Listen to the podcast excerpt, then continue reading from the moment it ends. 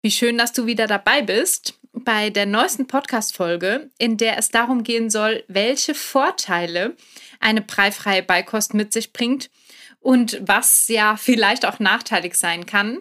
Ähm, das sind eher, sage ich mal, persönliche Gründe. Aber wir wollen auch darüber sprechen, ob es vielleicht Menschen, Familien, Eltern, Kinder gibt, für die breifrei nicht das Richtige ist. Und wir wollen eine ganz, ganz wichtige Frage beantworten, und zwar, ob du mit deinem Baby auch eine Mischung aus Brei und breifrei machen kannst.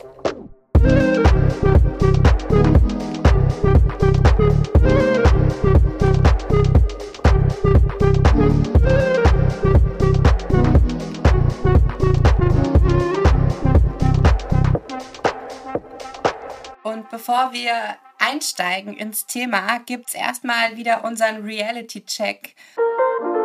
Und Lena, ich würde von dir gerne wissen, was war dein größter Fail in der Küche? Was ist dir bei der Rezeptentwicklung oder vielleicht auch allgemein beim Kochen schon passiert?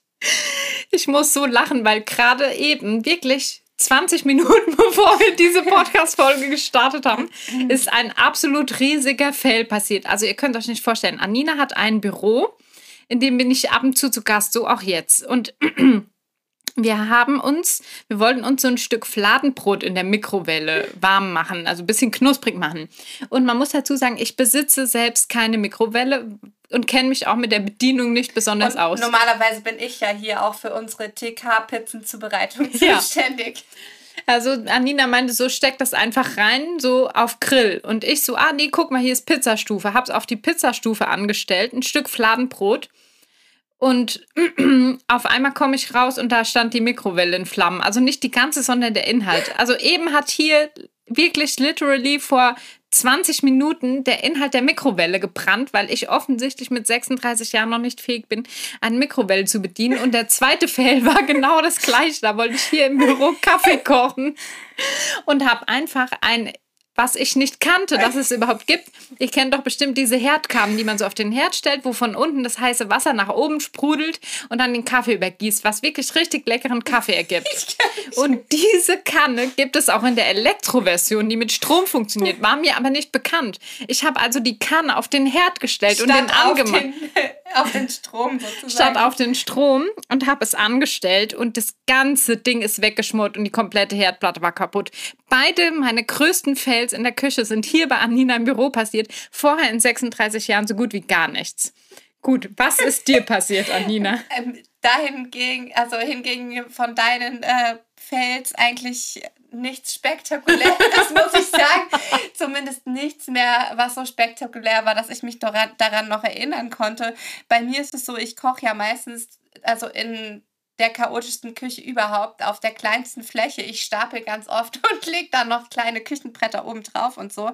Und da geht natürlich auch mal was da, äh, daneben. Und letztens habe ich für unser E-Book, die günstigen Familienrezepte, das äh, Cover fotografiert gehabt. Das waren die Linsenpfannkuchen. Und ich war so konzentriert beim Fotos machen, dass sie mir in der Pfanne verbrannt sind. Und es ist mir nicht nur einmal passiert, sondern dann noch ein zweites Mal. Aber naja, äh, ja, und auch beim Stapeln fällt dann immer mal was runter. Letztens Letztens gab es ähm, eine Süßkartoffelwürfelexplosion ähm, oder auch Zuckerstreusel, die ich den Kindern mm. mal gekauft hatte. Kann ich niemandem empfehlen. Runde Zuckerstreusel. Mm. Die sind explodiert bei uns in der Küche und ich konnte die nicht mehr einsaugen, weil der Staubsauger sie dann immer nur so weiter verteilt hat. Oh, oh ja, aber ähm, in Brand gesetzt habe ich persönlich glaube ich, noch nichts. Mir vor ich auch noch nie.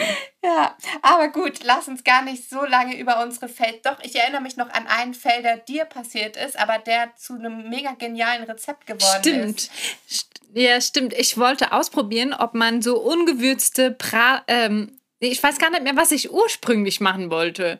Auf jeden Fall habe ich, ähm, ich wollte, glaube ich, gucken, ob man so Bratwürste selbst machen kann, ähm, indem man halt Nee, das ist dann ja entstanden. Ja, genau. Also ich wollte irgendwie fast Fleisch püriert im Thermomix. Ja, genau. Also ich habe Hackfleisch mit ein paar Gewürzen, aber eben ohne Salz und ein bisschen so Wegmehl im Thermomix püriert und es wurde dann so und ich dachte eigentlich, das kann man so kurz pulsierend machen und daraus dann wie so Art Bratwürste selbst machen, aber es wurde so fein, dass dass man es nicht mehr formen konnte, sondern man musste mit dem Löffel so Nocken abstechen und es roch auch wirklich nicht besonders gut. Aber wenn man die Nocken abgestochen hat und gebraten hat, war es die perfekte Babybratwurst. Und das Rezept ist auch jetzt in unserem Kochbuch Preifrei mit fünf Zutaten ah, gelandet. Ah, das ist ja. drin. Ja, ja. ich habe noch überlegt, aber was das ursprüngliche sein sollte, weiß, weiß ich, auch nicht mehr. mehr.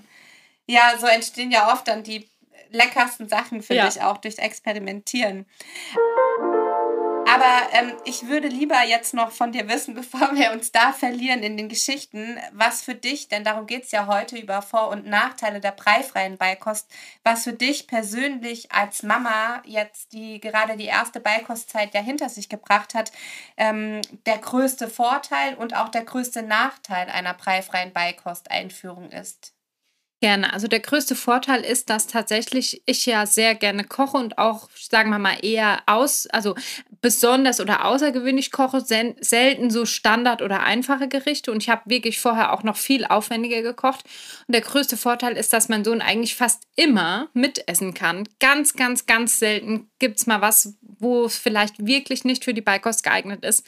Aber dass wir immer alle dasselbe essen können und dass mein Sohn auch wirklich super gerne jetzt noch eben mit 21 Monaten fast alles total gerne isst, ausprobiert und so Sachen, die ich ihm manchmal sogar gar nicht anbiete, will er dann unbedingt essen, wie gestern zum Beispiel Spitzkohlsalat. Ähm, und das finde ich halt was ganz Tolles, weil das auch so das aus Folge 1 aufgreift, dass bei uns hat die preifreie Beikost wirklich zu Spaß und Freude am Essen.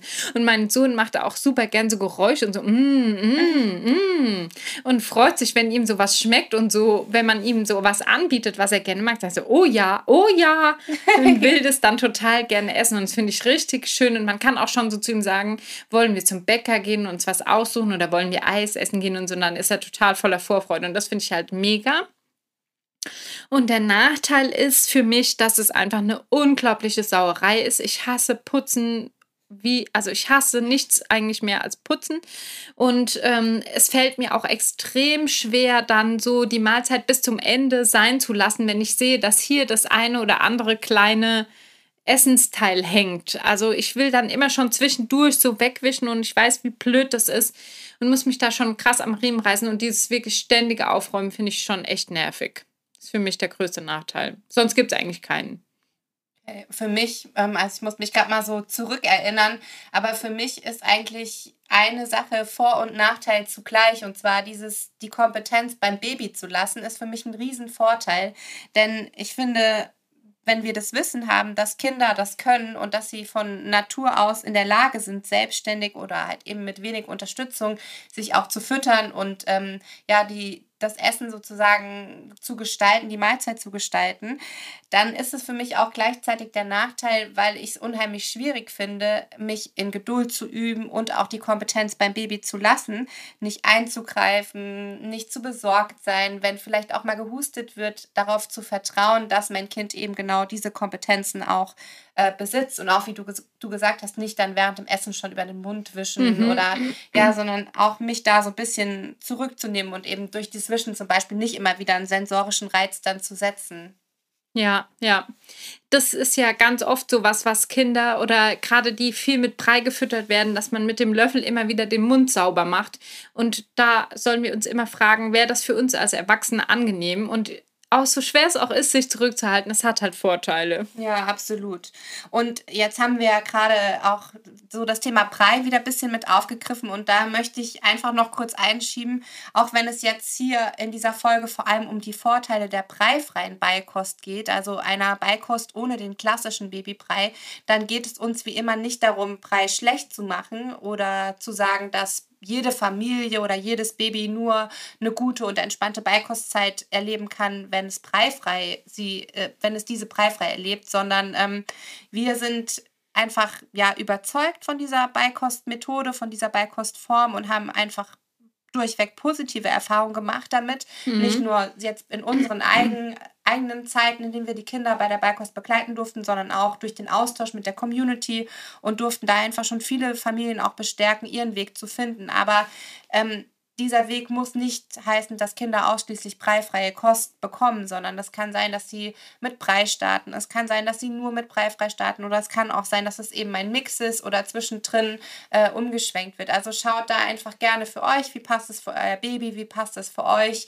Macht ihr vielleicht äh, das auch ganz, ja, sag mal, konsequent jetzt ohne Zwang, aber so war es bei uns. Meine Kinder haben einfach komplett preifrei gegessen. Es gab kein Babykläschen, kein Babybrei oder viel, vielleicht so wie bei Lena, wo auch ab und zu mal gefüttert wurde. Also findet da einfach euren Weg. Genau, also zum Beispiel mein Sohn hat sich super gerne füttern lassen und das auch richtig eingefordert. Und jetzt, komischerweise, will er es immer noch. Und ich denke mir manchmal so, ach komm, bitte ess doch selbst. Aber denke mir dann auch so, vielleicht ist es einfach seine Art, nochmal Verbindung zu suchen. Und er hat tatsächlich auch super gerne die so Obstgläschen manchmal selbst gegessen und auch Apfelbrei von der Oma und sowas. Und das haben wir schon auch ab und zu benutzt. Also ich finde auch einfach das, was zu diesem Tag und zu der Laune und zu der Situation passt, kann manchmal das Leichte sein. Und so mache ich es eigentlich auch fast immer in meinem ganzen Leben, das, was, wie ich es mir leicht machen kann. Also ähm, es gibt kein dogmatisches, nur richtig oder falsch, sondern so, wie es eben für euch als Familie passt. Aber damit du weißt, warum Breifrei viele Vorteile hat, also die wirklich unumstößlich sind, ähm, wollen wir die einfach mal aufzählen. Und das ist auch immer eine gute Liste oder ja ein gutes Argument an der Hand, vielleicht doch den einen oder anderen oder die andere noch von Breifrei zu überzeugen. Und ich starte einfach mal mit dem ähm, ersten Vorteil und das ist, dass jedes Kind in seinem eigenen Tempo beginnen kann und auch die Beikost weiterführen kann, denn es gibt keine vorgegebenen Mengen. Und tatsächlich ist es auch so, dass anfangs ganz, ganz wenig im Mund und Magen landet. Ähm, denn es wird vor allem ausprobiert, geleckt, eingespeichelt, wieder ausgespuckt. Und das ist tatsächlich auch erstmal sehr gut für das Verdauungssystem. Ich mache weiter mit dem Punkt, dass dasselbe Essen auch die Feinmotorik der Hände trainiert und das auch für später das Malen, das Schreiben, einfach das Stifthalten von Vorteil sein kann. Und es ist ja nicht dass äh, nur die Feinmotorik der Hände, sondern auch die Mundmotorik wird gefördert. Also Zunge und Kaumuskulatur werden trainiert und es wirkt sich sowohl positiv auf die sprachliche Entwicklung aus, als auch auf den kompletten Atemapparat.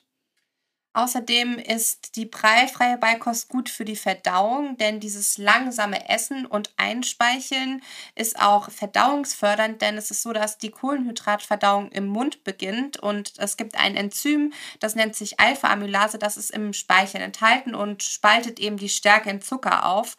Und ähm, ja, muss dazu sagen, ich habe gerade noch so Bilder von der Ausbildung im Kopf, denn das war eins meiner Lieblingsthemen, tatsächlich äh, die Verdauung, als ich meine Ausbildung als Krankenschwester gemacht habe. Und wie eben schon gesagt, je länger etwas eingespeichert wird, desto besser und desto kleiner werden die Stärkemoleküle gespalten. Und das ist eine super Vorbereitung für den Dünndarm, denn dort werden die Kohlenhydrate dann weiter gespalten, denn im Magen findet ja keine Kohlenhydratverdauung statt. Genau, also echt top für die Verdauung. Was auch sehr interessant ist, ist der Vorteil, dass das sensorische Empfinden geschult wird. Und damit meinen wir, dass Kinder eben verschiedene Materialien, Konsistenzen auch mit den Händen angreifen und begreifen, weil vielleicht ist jemand da draußen, der merkt, dass sein Kind doch eher ein Problem damit hat, Sand anzufassen oder nasse Hände zu haben. Und eben durch dieses Training, dasselbe Essens, ähm, kann man eben auch ganz viele neue Konsistenzen und Materialien erfüllen. Und da schließt sich auch der nächste Vorteil an, denn mit allen Sinnen darf ja erlebt werden bei der Beikost. Also es sind unterschiedliche Geschmäcker, Konsistenzen, Strukturen, Gerüche, andere Farben, verschiedene Optiken von Lebensmitteln. Ähm, wenn wir jetzt als Beispiel den Brokkoli nehmen, der hat ja eine ganz eigene Struktur. Mhm. Und wenn mhm. wir den als Brei essen würden, dann wäre er so breiig von der Konsistenz wie beispielsweise eine Möhre. Aber wenn man jetzt eine Möhre gedünstet isst und ein Brokkoli, dann gibt es ja in der Haptik, im Aussehen, im Geschmack ganz, ganz viele verschiedene ja. Faktoren. Total. Und der nächste Vorteil, den wir als Vorteil erachten, ist für viele vielleicht sogar Nachteilen. Deshalb ist er ganz wichtig. Und zwar, dein Baby lernt von Anfang an einen sicheren Umgang mit Essen. Also es kann kompetent mit seinen Speisen im Mund umgehen. Und dazu gehört eben auch das Verschlucken, Würgen, Ausspucken, Hamstern, ähm, erlebt werden muss, um zu begreifen, wie viel passt denn in den Mund rein. Also um ein Gefühl für den Körper zu gewinnen und zu entscheiden, wie viel möchte ich denn jetzt auf einmal essen. Und ich glaube, das ist ja wirklich, wie du schon gesagt hast, für manche so ein Nachteil oder einfach ein, ich will es mal Angstpunkt nennen. Denn wenn wir gar nicht, wenn uns vorher gar nicht bewusst ist, wie geräuschvoll zum Beispiel dieses Würgen auch passieren kann oder wie ähm, ja, wie erschreckend das aussehen kann. Also ich muss da zurückdenken, zum einen an unsere ersten Beikosterlebnisse, aber auch ähm, als ich als ersten Mal bei euch war mhm. und euch so beobachtet habe, da war schon eine gewisse Anspannung mhm. so da. Und ich glaube, das ist eigentlich, also falls es euch nie so geht, dann schreibt uns gerne mal, weil es ist ja meistens schon so, dass, dass es vielen Eltern oder fast allen, würde ich sagen, so geht, dass da einfach schon ja eine gewisse Sorge da ist, eine gewisse Unsicherheit und wir da auch dieses Vertrauen und die Kompetenz beim Baby lassen erst lernen, indem wir auch sozusagen positive Erfahrungen machen, unser Kind beobachten, das vielleicht geräuschvoll wirkt, vielleicht auch mal erbricht, aber dann erfahren dürfen, dass es eben die Kompetenz hat und sehr gut mit der Situation auch umgehen kann. Mhm, ja. Was auch ein riesiger Vorteil ist, und das, da kommen jetzt noch ein paar Punkte, die alle in die Richtung gehen, ist, dass ein gesunder Familientisch von Anfang an eben auch den Grundstein für die zukünftige Ernährung bildet. Und damit meinen wir nicht, dass Gläschen oder Brei per se ungesund sind, aber es ist eben doch was anderes, die ähm, Lebensmittel in ihrer Ursprungsform kennenzulernen. Ja, und da so ein Punkt, der für uns vor allem als Familie, als wir mit der Beikost angefangen haben, sehr bedeutend war, dass sich unsere ja, gesamte Ernährung als Familie plötzlich gesünder im Sinne von nährstoffreicher, abwechslungsreicher, ausgewogener, regionaler, saisonaler gestaltet hat. Denn wir haben uns dann schon Gedanken gemacht und ähm, einfach umgestellt, regelmäßiger gegessen, frischer gekocht und darauf geachtet, ähm, ja, welche Zutaten vielleicht auch enthalten sind. Haben auch ähm, dann eine Zeit so eine Gemüse Gemüsekiste gehabt oder mhm. kaufen seitdem tatsächlich auch nur oder was heißt nur, aber so gut es geht, Bio-Obst und Gemüse ein und legen da auch einen sehr großen Wert. Also es hat für uns als Familie auch einen riesigen Vorteil gehabt. Ja, was auch ein toller Vorteil ist, vor allem für den ganzen weiteren Lebensweg, dass das Baby von Anfang an Hunger und Sättigung selbst erlernt. Denn es füttert sich ja selbst. Und es ist wirklich so, das können wir euch aus Erfahrung sagen, die Kinder hören auf, wenn sie satt sind. Egal wie lecker das schmeckt. Mein Sohn hat wirklich auch schon bei Kuchen und egal, auch bei Pommes aufgehört, wenn er satt ist. Steht einfach auf und geht weg. Ja, und, und das ist was total Bedeutendes, was auch wieder mit diesem Thema ähm, gesundes Verhalten zu essen zu ähm, gesundes Verhalten zu essen zu tun hat und auch in gewisser Weise Essstörungen ja vorbeugt oder auch diesem Druck und Zwang, der oft entstehen kann, wenn dieses selber Entscheiden nicht stattfinden mhm. kann und wenn es dann heißt, ja, äh, erst äh, den Teller leer essen, dann gibt es Nachtisch oder wenn du nicht leer isst, dann scheint morgen die Sonne nicht oder ja. ich bin traurig, wenn du nicht ja. leer isst, ich habe mir so viel Mühe gemacht, extra für, extra dich, für gekocht. dich gekocht und das ist ja schon dieses, also weiß nicht, wer das kennt aus seiner eigenen Kindheit vielleicht. Ich habe da noch so ein paar Erinnerungen dran und auch dieses dann doch über den eigenen Hunger essen und dem eigenen Körpergefühl, also mhm. sich selber eben nicht mehr zu vertrauen. Ja. Und deswegen ist das für mich schon ein Riesenpunkt, dieses Selbstvertrauen, was auch gestärkt wird und diese Selbstwirksamkeit, die Kinder auch erfahren dürfen. Das ist wirklich was ganz Wichtiges, was wir immer im Hinterkopf behalten sollen.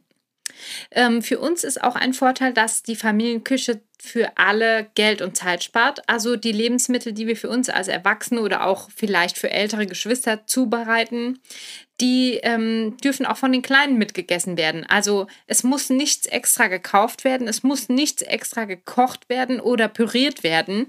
Und ähm, das finde ich ist halt einfach das Beste, weil so werden auch weniger Lebensmittel schlecht, weil wie oft wird ein angebrochenes Gläschen oder so ein Kindermenü dann doch eben nicht zu Ende gegessen, weil das Erwachsene einfach nicht zu Ende essen möchten.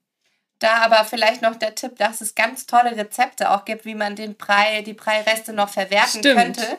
Ähm, auf unserem uns, Profil. Äh, ja, genau, bei uns im äh, Insta-Kanal und ich glaube auch inzwischen auf dem Blog ähm, könnt ihr ja auch ganz toll für Pancakes, für Waffeln, für Brote, Brötchen als Stimmt. Aufstrich, Soßen. Also ihr braucht die Reste nicht wegschmeißen, wenn ihr welche habt. Ähm, für mich auch noch ein toller Punkt bezieht sich auch auf, die, auf den Familientisch insgesamt. Also dieses gemeinsame oder auch zeitgleiche Essen kann Entspannung mitbringen. Es muss eben nicht extra gefüttert werden, sondern alle können zur gleichen Zeit essen. Klar, am Anfang, wenn die Kinder noch nicht im Hochstuhl sitzen, kann es auch ein bisschen anstrengend sein, das Kind noch auf dem Schoß zu haben. Und vielleicht ist man dann doch so ein bisschen versetzt, aber insgesamt, ähm, ja, für uns einfach ein Vorteil, dass Entspannung auch da ja, sein darf. Ja, und daraus ergibt sich ja auch der Vorteil, dass das gemeinsame Essen am Familientisch so eine Art Lebensschule oder Vorleben von Gewohnheiten sein kann, weil wir Menschen sind soziale Wesen und die Kleinen, die können sich da schon so viel abgucken und nachahmen, die möchten Teil der Gruppe sein und das sehe ich zum Beispiel jetzt bei meinem Sohn, der jetzt erst frisch in den Kindergarten geht, aber wie nach wie kurzer Zeit er das schon so genießt, mit den anderen Kindern so an diesem kleinen Tisch zu sitzen und so Sachen zu machen und es total toll findet.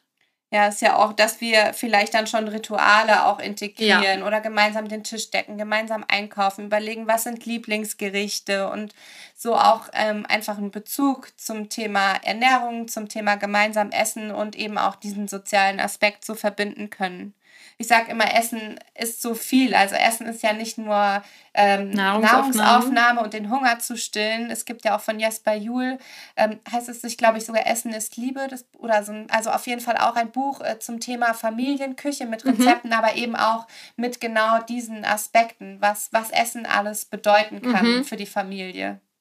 Ja, total. Und was auch ein super wichtiger Vorteil ist, dass Familiengerichte im besten Fall ein ausgewogeneres Nährstoffprofil haben als Brei. Und das möchte ich nämlich gerne mal anhand des Möhrenpreis verdeutlichen. Niemand von uns Erwachsenen würde gedünstete Möhren mit Öl als Hauptmahlzeit essen. Ähm, aus diesen Zutaten, Zutaten besteht nämlich Möhrenbrei einerseits extrem wenig Kalorien, andererseits nahezu keine Nährstoffe, außer die, die natürlich in der Möhre drin sind.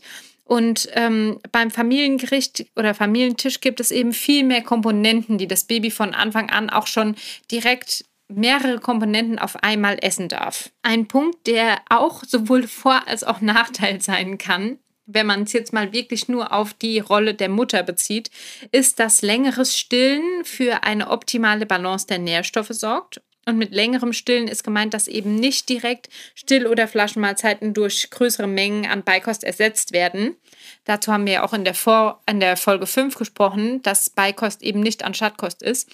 Und deshalb musst du dich natürlich nicht gezwungen fühlen, länger zu stillen. Aber es ist tatsächlich so, dass die Muttermilch oder auch die Pränahrung die Verdauung und auch die Beikostzeit unterstützt und erleichtert. Man könnte ja auch einfach dann switchen von, genau. von der Brust äh, auf die Flasche mit Pränahrung, wenn man abstillen möchte. Genau für mich auch immer ein schöner Vorteil war, dass Preifrei unterwegs total leicht ist. Man findet eigentlich immer was, egal ob im Urlaub oder ähm, auch hier zu Hause in, ähm, im Supermarkt natürlich oder auch ähm, unterwegs kann man entweder Snacks mitnehmen, man muss kein Gläschen erwärmen oder man findet immer was, was auch Baby geeignet ist. Und wer da noch nach Inspiration sucht, wir haben dazu ein E-Book, das heißt Preifrei unterwegs oder mit Preifrei Baby ja. unterwegs. Und da haben wir auch genau so ein paar Beispiele aufgezählt, was man in welchem äh, Restaurant. Restaurant essen kann, was sich vom Hotelbuffet eignet. Ja, ja, das ist wirklich ein großer Tipp von uns. Und der letzte und größte Vorteil, Essen ist Genuss, Essen macht Spaß und Druck und Zwang haben für uns wirklich gar nichts am Esstisch zu suchen. Und wenn wir als Eltern uns auch auf diese spannende Beikostreise einlassen, dann können auch unsere Kinder das und sind, gehen da einfach als ganz positive, gestärkte Wesen raus, sage ich mal. Aber natürlich, wo es Vorteile gibt, gibt es auch Nachteile. Das sind aber alles eher Aspekte, die vielleicht die eigene Denkweise oder vielleicht auch alte Muster oder Erwartungen betreffen. Also tatsächlich für mich so der größte Nachteil in Anführungszeichen oder vielleicht mehr die größte Herausforderung für mich persönlich war immer dieses geduldig zu bleiben. Also mich wirklich auf den Moment einzulassen, meinem Kind, meinen Kindern Zeit zu geben und ähm, nicht zwischenrein doch noch den Mund sauber zu machen oder ja nicht so lange warten zu wollen, wenn dann mit dem Pinzettengriff alle Reiskörnchen einzeln aufgepikst wurden. Ja, also wirklich geduldig zu sein, auch im Hinblick darauf, dass eben von Anfang an nicht direkt Riesenmengen gegessen werden, sondern ähm, es langsam passiert. Ja, also das zum Beispiel mit dem Geduld. Mein Sohn hat immer schon sehr schnell und auch schnell Mahlzeiten beendet. Der hat noch nie Reiskörner einzeln oh aufgepickt. Ja, ja, das wirklich Deshalb ist es bei mir gar nicht so der große Punkt. Ich finde die Größe Matscherei und eben den ganzen Dreck und so, das finde ich super anstrengend, dass halt recht viel so auf dem Boden landet oder in die Haare geschmiert wird oder in den Tisch einmassiert oder auch, auch dieses vor allem so, dass mein Sohn, dann dreht er sich sieben, acht Mal hin und her, dann wirft er das Glas um, dann landet der Löffel unten, dann ist der ganze Pulli voll mit Essen und so und oh, das ist einfach, ich, mich stört der Dreck an sich nicht, aber es ist immer so ein Mehraufwand und Arbeit und man muss dann nach dem Essen das ganze Kind sauber machen, den ganzen Platz sauber machen und kann nicht einfach so weitermachen, sage ich mal, wie zuvor. Und da würde ich gerne im Vergleich jetzt mal so eine Beikostzeit mit Brei begleiten ja. und mal sehen, wie, wie das da tatsächlich ist. Also ich weiß nur, dass ich einmal so dieses, im Restaurant habe ich das erlebt, da hat wirklich ein Baby so komplett mit voller Wucht gepustet in den Breiwürfel rein und das flog auch überall rum. Also ich frage mich manchmal, ob es wirklich nur so ein breifrei Nachteil ist oder allgemein von Beikost oder auch wenn die Kinder dann später feste Kost am Familientisch essen. Also dann wird ja auch das ein oder andere runterfallen oder gematscht werden. Ja, ja. Und das Witzige ist, ich hatte halt irgendwie so erwartet, dass es völlig problemlos irgendwann weitergeht. Aber ich weiß noch genau, dass deine Tochter irgendwann mal so mit vier Jahren und letztens auch der Sohn von der Freundin, der dreieinhalb ist, die haben beide Schokoeis gegessen. Also mhm. Also sie, deine Tochter hat Schokoeis gegessen und er Sahne.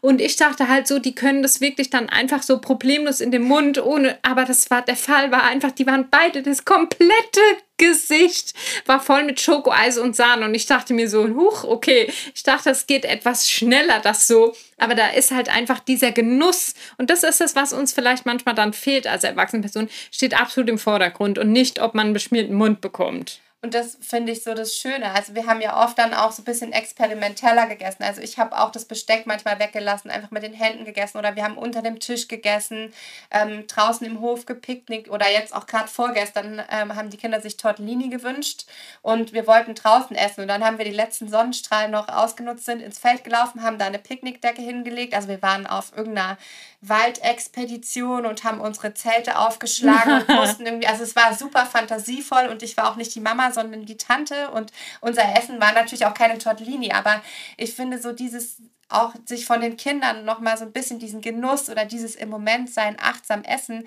ähm, ja wirklich sich darauf einzulassen. Es macht mir total viel Spaß, weil das meine alten Denkmuster und auch so Glaubenssätze, die ich teilweise habe in Bezug auf Ernährung, nochmal total auflockern und teilweise auflösen und ich auch mhm. Viel, viel Freude am Thema Essen habe und wieder bewusster auch damit umgehen kann. Ja, ja. Und ich hoffe, bei mir ist bald die Phase der Müdigkeit und des Stresses überwunden, sodass ich mir auch, ich bin manchmal noch so in der Phase, ich esse ganz schnell, damit ich dann wieder verfügbar bin für meinen Sohn, der nach fünf Minuten fertig ist mit Essen. Leider. Dann kann ein großer Nachteil sein, dass es keinen Beikostplan gibt. Gleichzeitig eben auch ein Vorteil, aber für viele, die vielleicht etwas unsicherer sind oder sich noch nicht mit Ernährung auskennen, kann ein Beikostplan Sicherheit bieten. Ja, genau. denn damit geht ja auch einher, dass man keine, äh, als bei der preifreien Kost keine oder nur Schwerkontrolle über die gegessenen Mengen hat, was man ja bei einem Brei, den man vielleicht vorher abwiegt oder danach äh, abwiegt, eher hat. Und ähm, gerade für Menschen, denen diese Kontrolle vielleicht wichtig ist oder wenn es aus jetzt medizinischen Gründen auch notwendig wäre, dass eben gegessene Mengen kontrolliert werden, dann kann das eben ein Nachteil sein, beziehungsweise ist einfach schwerer ähm, zu machen. Man könnte natürlich auch hier vorher, nachher den Teller wiegen, aber was dann überall verteilt landet, hat man ja dann nicht im Blick. Ja, ja. Und das ist auch so der zweite Nachteil, wenn man eben eigene Ängste hat in Bezug auf Nährstoffversorgung, Verschlucken etc., kann das wirklich schon schnell zum Nachteil werden, weil dann einfach kein entspanntes Essverhältnis entsteht.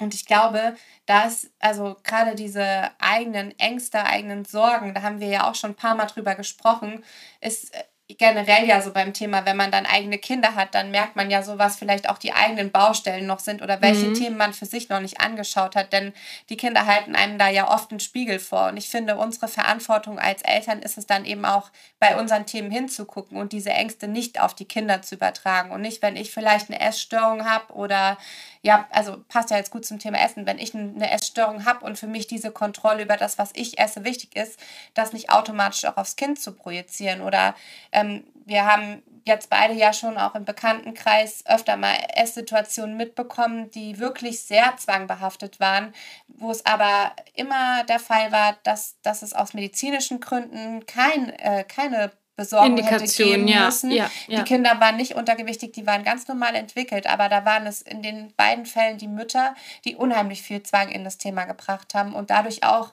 natürlich die Kinder verändert haben in dem Punkt. Ja, ja, ja, absolut. Also das ist tatsächlich so in meinem ganz engen Familienkreis, das wirklich ganz, ganz schlimm, das so war und ich da auch tatsächlich überhaupt nicht mitwirken oder so kann. Und es ist da sollten wir uns aber als Eltern hinterfragen und wirklich, so wie du sagst, ganz genau festlegen, die Verantwortung liegt bei uns, dass die Situation zu ändern, nicht beim Kind. Also auch nicht dem Kind die Schuld geben oder ja, und dann halt psychischen also Druck. Hilfe holen am besten, weil ich meine, ja. wir als Eltern machen ja immer das Beste, was wir können in der Situation und handeln ja immer aus einer guten Absicht heraus und in dem Fall natürlich auch sicher aus Sorge, dass das Kind nicht gut versorgt ist oder zu wenig bekommt, aber da eben zu erkennen, dass wir auch vielleicht selber Hilfe brauchen, psychologische Unterstützung, ist dann unsere Verantwortung. Ja, ja. Ähm, dann ist ein Nachteil, dass der, also ein Mythos, der nur einer ist, und zwar, dass sich Breikinder seltener verschlucken und die Gefahr bei Breifrei viel höher ist. Das wurde durch eine Studie widerlegt. Das ist also nicht der Fall. Und äh, dann ja, finde ich, ist so ein, ein Nachteil, kann sein, dass die Erwartungshaltung, die eigene, nicht erfüllt wird oder nicht voll erfüllt wird. Zum Beispiel dieses, wenn ich voller Liebe koche und ähm, denke, mein Baby wird jetzt extra dieses liebevoll gekochte Essen, was ich speziell für mein Baby zubereitet habe, essen und es hat an dem Tag vielleicht gar keinen Hunger oder matscht nur rum. Ja, dann kann natürlich das bei mir auch mit Enttäuschung verbunden sein, wenn ja. ich äh, eine Erwartungshaltung an mein Kind habe in Bezug aufs Essen. Genau, also das waren die Nachteile. Es gibt darüber hinaus noch einige Mythen, wie zum Beispiel, dass das Kind einen Nährstoffmangel erleidet oder direkt einen Eisenmangel bekommt oder der Schlimmste nicht satt wird. Und darüber wollen wir in einer kompletten Podcast-Folge sprechen, über die zehn ähm, ja, bekanntesten Beikostmythen und diese gerne auch für euch widerlegen. Aber was ganz wichtig ist, es gibt tatsächlich auch Indikationen, für wen preifrei nicht geeignet ist. Ähm, und deshalb wollen wir mit diesen, also mit diesen wichtigen Informationen noch die Folge abschließen.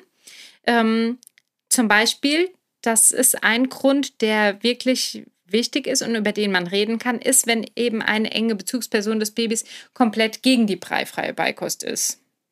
Ja, außerdem kann es natürlich sein, also wir sprechen ja immer von gesund entwickelten Kindern, ähm, die auch im besten Falle altersgerecht geboren sind oder dann eben bei Frühchen später auch mit der Beikost beginnen. Wenn jetzt aber das Kind von den körperlichen Voraussetzungen her vielleicht eingeschränkt ist, eine Schwäche der Muskulatur oder eine Fehlbildung in den Armen hat, dann kann es auch sein, dass es sich eben nicht äh, selber füttern kann, weil mhm. es anatomisch oder physiologisch da eben nicht für ähm, geeignet ist. Und ja, ja dann bietet sich die feste Kost vielleicht auch nicht an. Und was Anina eben schon erwähnt hat, also wenn das Baby sehr starkes Untergewicht oder ernährungsbedingte Mangelerscheinungen hat, dann ist vielleicht auch die ausschließliche Breifreikost nicht geeignet. Und in all diesen Fällen seid ihr ja sicher dann auch in Begleitung schon, in ärztlicher ja. Begleitung oder therapeutischer Begleitung, so auch wenn das Baby motorische Schwierigkeiten oder Einschränkungen hat und da auch vielleicht ähm, ergotherapeutische Unterstützung braucht. Genau. Und es könnte auch ein Grund sein, wenn es in eurer Familie keinen Familientisch gibt. Also wenn ihr als Familie gar nicht zusammen esst, wenn ihr nicht kocht, wenn ihr auch nicht kochen wollt, wenn ihr vielleicht nicht kochen könnt könnt, mal in Anführungsstrichen, dann kann es für das Baby sicherer sein, wenn es ja Breigläschen bekommt oder auch Familie, gekaufte ähm, Kleinkindergerichte, die es ja auch mittlerweile gibt. Das könnte dann auch eine Lösung sein. Und wir haben am Anfang der Folge versprochen, dass wir noch darüber sprechen wollen, ob man Brei und Breifrei auch mischen ah, kann. Ja. Mhm. Ähm, vielleicht kommen wir da noch mal ganz kurz jetzt drauf zurück. Es gibt ja oft so die Aussage, mein Baby ist breifrei und bekommt Brei. Oder wir machen BLW und geben Brei, mein Baby bekommt Fingerfood. Und vielleicht magst du, Lena, da gerade noch mal so ein bisschen äh, den Unterschied ausarbeiten. Genau, also wir verstehen Breifrei als unsere Form des Baby-led Weanings, also sprich, dass das Baby sich selbstständig füttert. Ähm, das ist so eine Art Einstellungssache. Also wir erkennen bei dem Baby die Kompetenz und vertrauen ihm, dass es sich selbstständig füttern kann. Und deshalb ist ähm, ist es entweder so, dass du Brei und Fingerfood kombinierst oder du machst breifrei. Und beides ist völlig in Ordnung. Es darf absolut kombiniert werden. Ähm, zum Beispiel, ich habe ja meinen Sohn, wenn er es eingefordert hat, gerne mal gefüttert und habe trotzdem breifrei gemacht. Es war nie ein klassischer Babybrei oder ähnliches. Ähm, aber auch das ist vollkommen okay. Es ist vollkommen okay, wenn dein Kind einmal am Tag ein Gläschen isst oder zweimal und zu bestimmten Gelegenheiten Fingerfood bekommt. Denn eine Mischung ist also ist absolut machbar. Unsere einzige Empfehlung lautet hier, gerade zu Beginn, also in den ersten vier bis acht Wochen, würden wir nicht innerhalb einer Mahlzeit Brei, Brei und Fingerfood mischen, weil das kann dann wirklich zu starker Verwirrung führen, weil bei Brei ist es tatsächlich so, dass einfach geschluckt wird und bei Fingerfood wird erst noch eingespeichelt, wieder rausgeholt, wieder reingesteckt und das ist, wenn das Fingerfood einfach geschluckt wird, kann es dann wirklich gefährlich werden. Also gerade zu Beginn der Beikost besser nicht mischen, aber ansonsten kein Problem. Anina, wir kriegen noch so viele Mails, fast täglich Mails und Nachrichten, wie man das Konzept preifrei und vor allem die wichtigsten Sicherheitsregeln auch mal an seine Großeltern oder vielleicht auch Betreuungspersonen weitergeben kann. Ja, das kriegen wir ganz, ganz oft und wir haben eigentlich auch ein perfektes Produkt vor bestimmt vier Jahren mal das erste Mal entwickelt, inzwischen schon mehrfach überarbeitet, denn unsere Checklisten kann man sich ausdrucken, an den Kühlschrank hängen oder eben auch weiter verschenken. Und deshalb haben wir gedacht, dass wir die Checklisten für den preifreien Beikoststart an alle Podcast-Hörerinnen und Hörer verschenken wollen. Ähm, dann habt, könnt ihr hier mal so richtig was mitnehmen und ihr müsst dazu Folgendes tun. Ihr geht einfach auf unsere Webseite www.preifreibaby.de, die ist auch in den Show Notes verlinkt und dort findet ihr unseren Online-Shop und in dem Online-Shop findet ihr die Checklisten für den preifreien Beikoststart und beim Kauf gebt ihr den Gutscheincode Podcast 2324, wobei ihr Podcast ausschließlich in Versalien, also in Großbuchstaben schreibt ein und dann gehören die euch komplett kostenlos. Könnt ihr euch runterladen, ausdrucken, weiter verschenken und wir hoffen, dass sie euch ganz viel Sicherheit und Freude bringen. Dann sind wir wirklich am Ende. Ich glaube, wir haben alles, was wir besprechen wollten, auch ähm, besprochen. Und wie immer freuen wir uns total, wenn ihr uns Feedback gebt zur Folge, entweder über Insta, per Mail oder unseren Podcast hier sehr gerne mit 5 Sternen bewertet auf der Plattform, auf der ihr ihn gerade hört. Und in der nächsten Woche am Dienstag erscheint die Folge Nummer 7. Da geht es um den klassischen Beikostplan, um den Breifahrplan und die Frage, ob wir uns daran halten müssen oder warum vielleicht auch nicht. Bis dann!